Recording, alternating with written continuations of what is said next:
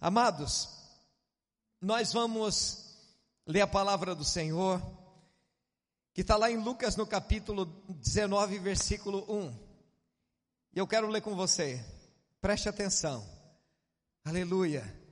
Para você que não sabe o que está acontecendo aqui, irmãos, você vai, você teve um, uma sorte, uma bênção de estar num dia que é muito especial para nós, dia que é muito especial.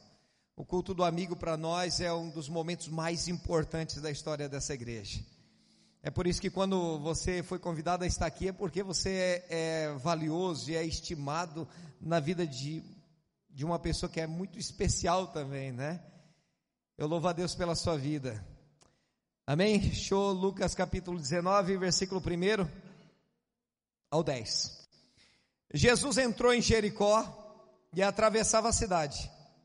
Havia ali um homem rico chamado Zaqueu, chefe dos cobradores de impostos. Tentava ver Jesus, mas era baixo demais e não conseguia olhar para cima da multidão. Por isso correu adiante e subiu numa figueira brava, no caminho por onde Jesus passaria.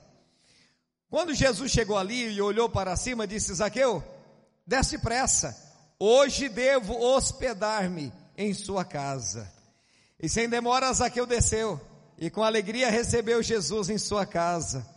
Ao ver isso, o povo começou a queixar-se.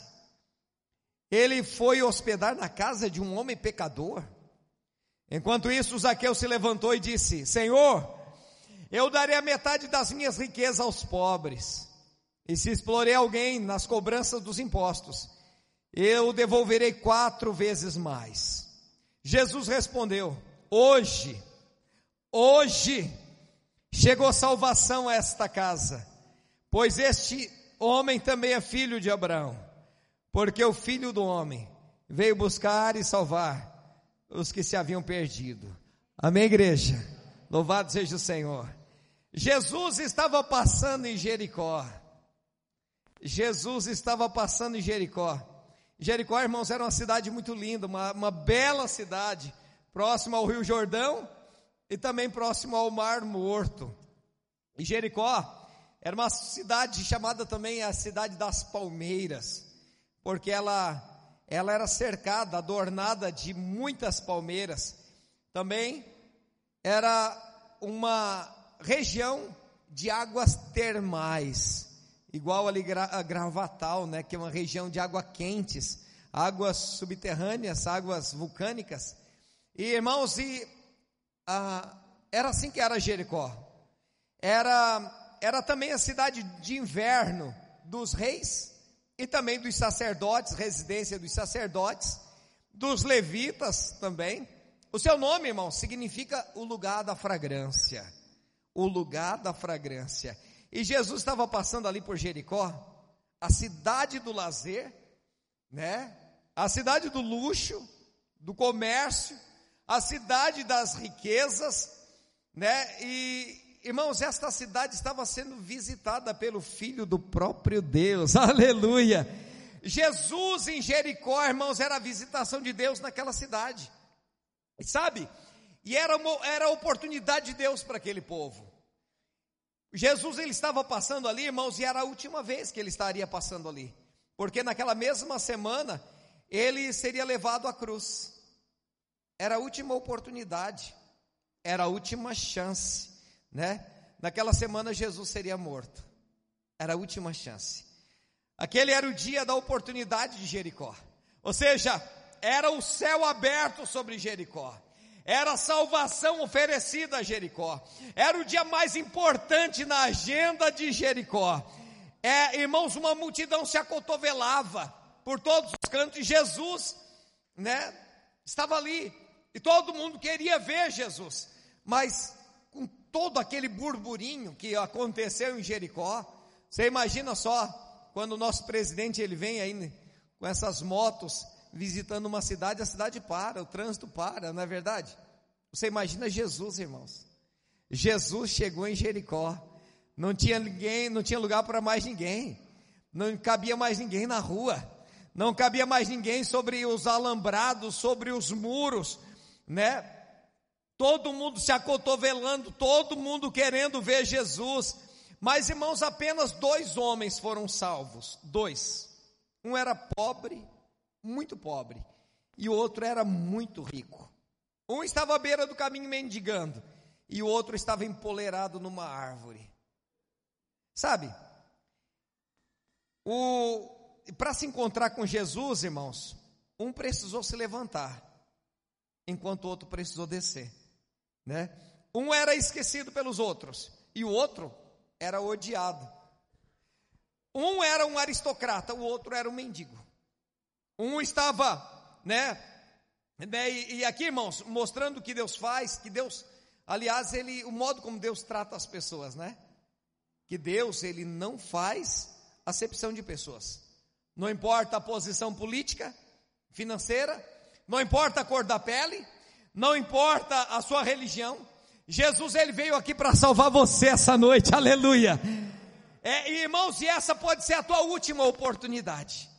A tua última, assim como foi para Jericó. Era o último dia. Era a última chance, né? O tempo é agora. O encontro é agora.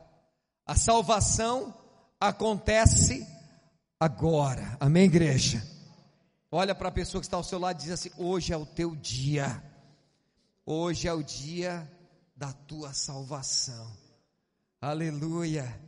Que maravilha, né, irmãos? Jesus, ele estava lá. A última oportunidade. Zaqueu, irmãos, ele precisou vencer alguns obstáculos da sua profissão porque Zaqueu ele era um publicano. E um publicano ele era um cobrador de impostos. Ele era um, um empregado da Receita Federal. Ele, ele trabalhava para Roma. Ele tinha autorização né, para cobrar impostos do povo e repassar o dinheiro aos cofres de Roma, né? Mas os publicanos, irmãos, eles não só cobravam impostos pesados, mas eles também extorquiam o povo, eles, eles maltratavam o povo. Porque é diferente, irmãos, da, daquele tempo, o nosso tempo que nós vivemos, quando você deixa de pagar uma conta, o que acontece contigo? O que acontece contigo quando você não paga uma conta? Teu CPF é negativado, não é assim?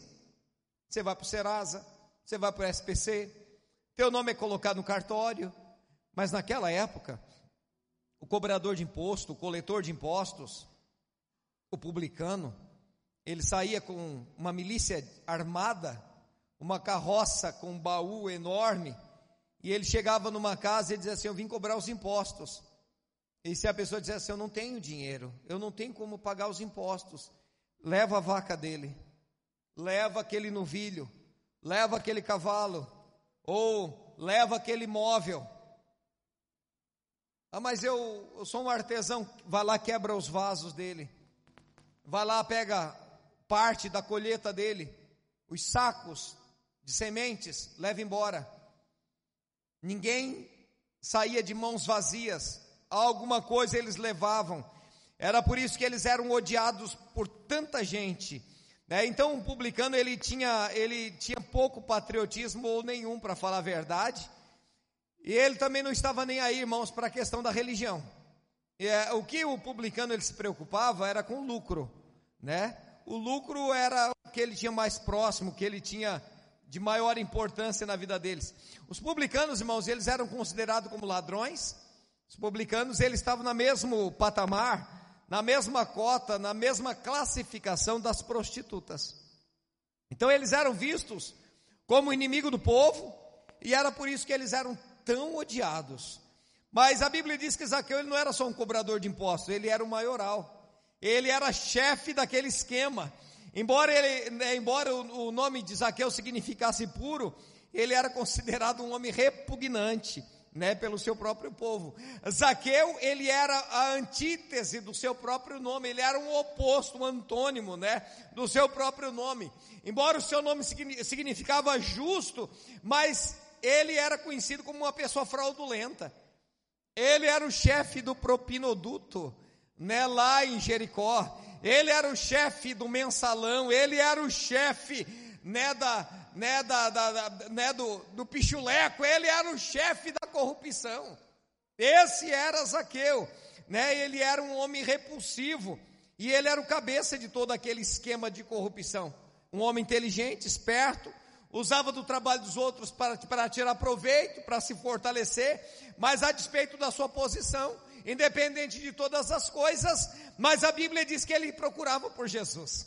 Porque sabe, às vezes nós vemos pessoas que a gente diz assim, fulano é digno de morte, né? Igual esses dias atrás aí, a polícia achando Lázaro e a maior parte dos brasileiros torcendo para que Lázaro fosse fuzilado. Por quê? Porque nós achamos que né, o crime dele é hediondo demais, ele não merece misericórdia.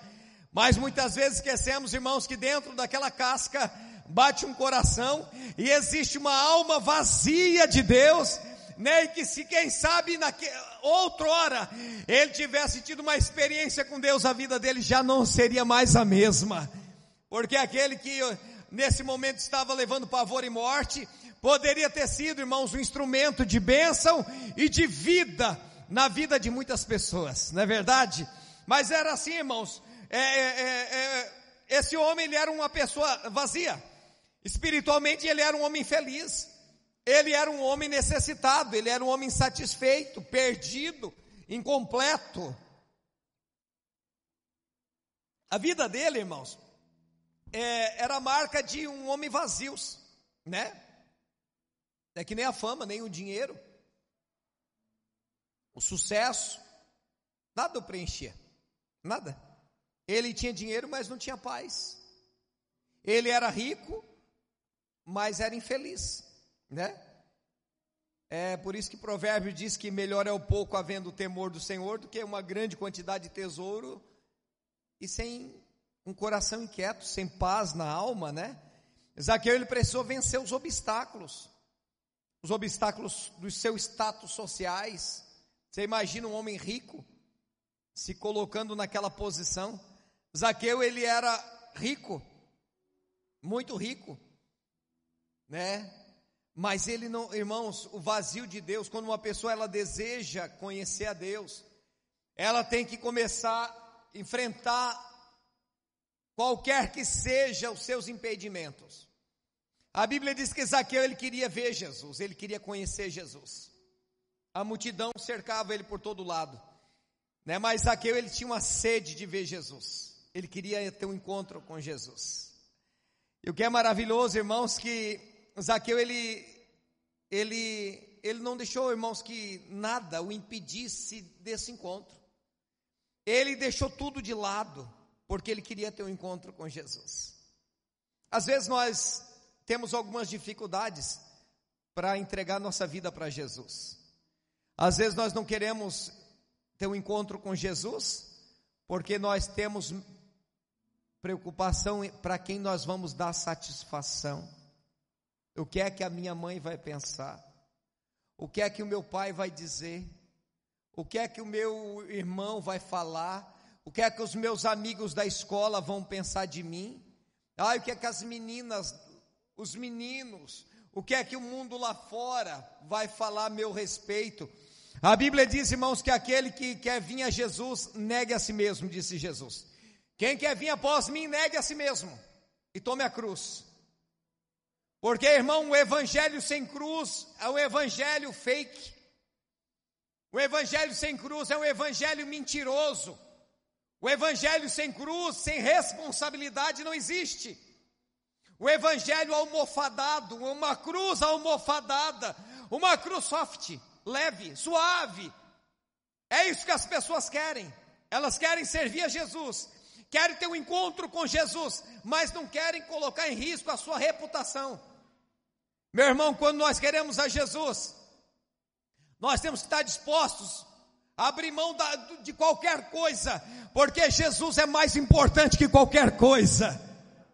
A Bíblia diz assim: o Senhor diz assim: Eu estou à porta e bato. Se você abrir a porta, eu entrarei. Porque Deus ele não ficará mendigando o teu amor. Deus não ficará mendigando a tua atenção. Mas ele diz: Eu estou à porta e bato. Se você abrir, eu entro. Porque existe um dispositivo na nossa vida que só nós podemos operar. que é a tranca, ou a tramela, ou o fecho do nosso coração. Ninguém pode abrir. Deus tampouco abrirá. Mas o Senhor, ele como um, um elegante que é, e como Deus, ele não é de forçar barra. Deus não é de oprimir, de obrigar ninguém a fazer aquilo que não quer. Deus ele não quer robôs. Deus ele não quer pessoas que sejam estejam aqui ou façam algo contrário às suas convicções. Deus ele chama você para assumir um compromisso com ele por livre, espontânea vontade. Deus ele te ama. Jesus ele te ama de uma forma tão tremenda, tão tremenda, que ele morreu por ti. Aleluia. Ninguém te ama mais. Essa pessoa que você está preocupado não te ama mais do que Jesus. O teu pai não ama mais você do que Jesus. O teu marido não te ama mais do que Jesus. Né? O teu filho não te ama mais do que Jesus te ama. Ninguém te ama mais do que Jesus te ama. Agora, amados, você pode estar preocupado com a tua reputação. E sem pensar, está abrindo mão da tua eternidade. Porque Jesus, ele disse: Eu vim para que você tenha vida e vida abundante. E abundante se é de vida, eu digo que não é dinheiro apenas, porque nem todo mundo que tem dinheiro tem abundância de vida. Zaqueu, ele era um homem que tinha abundância de dinheiro, mas ele era um homem que não tinha abundância de vida. Era um homem feliz, era um homem, era um homem com a vida precária, odiado por todos, um homem incompleto. Porque, para falar a verdade, eu não estou dizendo que o dinheiro não, não melhora a situação, irmãos. Não é bom ter dinheiro, é claro que é bom ter dinheiro. A gente não é hipócrita, né, irmãos? Ter uma vida confortável é bom? É claro que é. Eu sempre digo que é melhor chorar no volante de uma BM, de uma Mercedes, do que chorar no volante do meu Corsa, né, ou de um Fusca, né? Não é verdade? Eu, né, preferiria né, ficar triste no volante de uma Mercedes, né, numa Land Rover, seria maravilhoso, né, irmãos? Mas eu quero dizer para você, queridos, que todas as coisas que nós podemos juntar, ela não preenche. O maior índice de suicídio está entre a classe mais abastada. Porque quando a pessoa ela constrói um império para si, ela chega lá no alto do seu do seu império e ela vê que a sua vida não se realizou. O seu vazio não foi preenchido. A sua alegria não foi, a, a sua necessidade não foi preenchida de alegria. Ela continua sendo vazia, ela continua sendo imperfeita, continua sendo né, limitada. E isso leva a pessoa a um, a um desespero, porque as pessoas acham que o dinheiro pode comprar tudo, né? Isaqueu, irmãos, ele era esse homem que tinha tudo. E ele entendeu que ele não tinha nada. Mas quando ele encontrou Jesus, irmãos, ele estava disposto a sacrificar o que fosse necessário, inclusive a sua riqueza. Ele disse: Senhor, se eu roubei alguém, eu vou dar quatro vezes o que eu roubei, eu dou de volta. Porque quando ele conheceu Jesus, ele entendeu, irmãos, que a riqueza dele não significava mais nada. Aleluia. Ele entendeu, irmãos, que tudo aquilo que ele lutou a vida inteira para construir não significava grande coisa. E que de fato, quando ele encontrou Jesus, ele encontrou o seu melhor tesouro. Mas é interessante, irmãos, que Zaqueu ele, ele enfrentou os obstáculos da sua condição física. Diz que ele era uma pessoa muito baixa. E ele, ele chegou ao ponto de subir numa árvore para encontrar Jesus. E Zaqueu ele era um homem de pequena estatura e para ver o rosto das pessoas ele tinha que olhar para cima, mas no meio da multidão ele não tinha nenhuma chance. Imagino que esse homem devia ter vários complexos, traumas, né, com relação à sua estatura, várias dificuldades, várias, né, provavelmente ele foi motivo de chacota há muito tempo, mas irmãos, eu quero dizer para você, querido, que você não pode olhar as tuas dificuldades para você seguir a Jesus. Porque Jesus, irmãos, ele não negou nem a cruz por amar você. Por que, que você vai olhar para as circunstâncias? Por que, que você vai olhar para as tuas dificuldades? Larga o que você tem, faça o que for necessário, mas vai ao encontro de Jesus. O que é mais, o que é mais interessante, irmãos, é que quando esse homem pensou que ele tinha encontrado Jesus, quando ele pensou agora eu estou vendo Jesus, Jesus que veio ao encontro dele, Jesus apontou para ele e disse: Zaqueu, desce depressa, porque hoje eu vou entrar na tua casa. Aleluia. Desce depressa, porque hoje eu vou entrar na tua casa. Amados, ninguém supera Deus. Ninguém antecipa Deus. Quando você pensa que você é, encontrou Jesus, na realidade você foi encontrado por Ele. A Bíblia diz assim: não foi você que me escolheu, fui eu quem te escolhi, aleluia. Né? E quando Zaqueu pensou que estava indo ao encontro de Jesus, Jesus veio ao encontro dele, aleluia. E Jesus disse: Zaqueu, eu quero entrar na tua casa. E a Bíblia diz, irmãos, que Zaqueu, ele não ficou triste, insatisfeito. Será o que, que vão pensar? Todo mundo reclamando e murmurando ao redor. E Zaqueu feliz da vida, irmãos. E Jesus disse, quando Zaqueu ele entregou a sua vida para Jesus, Jesus disse: Hoje entrou salvação nessa casa. Hoje entrou salvação nessa casa, porque houve decisão. Amados, seguir Jesus é escolha. Seguir Jesus é decisão. Seguir Jesus ninguém vai fazer por você. Ninguém. Ninguém pode tomar essa decisão por ti. Ninguém. Talvez você diga, pastor, mas a minha mãe ora. Sim, por isso ela é salva. Aleluia. E você não. Porque ela tem o relacionamento dela com Deus. Pastor, mas o meu pai é um homem de Deus. Muito bem, ele é salvo e você não. Porque a salvação é algo individual. A, a salvação, ela não é, não, de, não é um, algo que vem, irmãos, é, a granel. Não é algo que é alcançado no coletivo. A salvação, ela vem individualmente a cada um de vós, a cada um de vocês.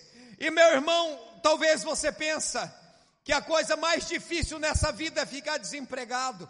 A coisa mais difícil nessa vida é, quem sabe, é ficar doente, é passar pelo Covid, irmão Heraldo. Quem sabe a coisa mais difícil nessa vida é, é lidar com a dor nos ossos, irmão Luiz. Não é, não é.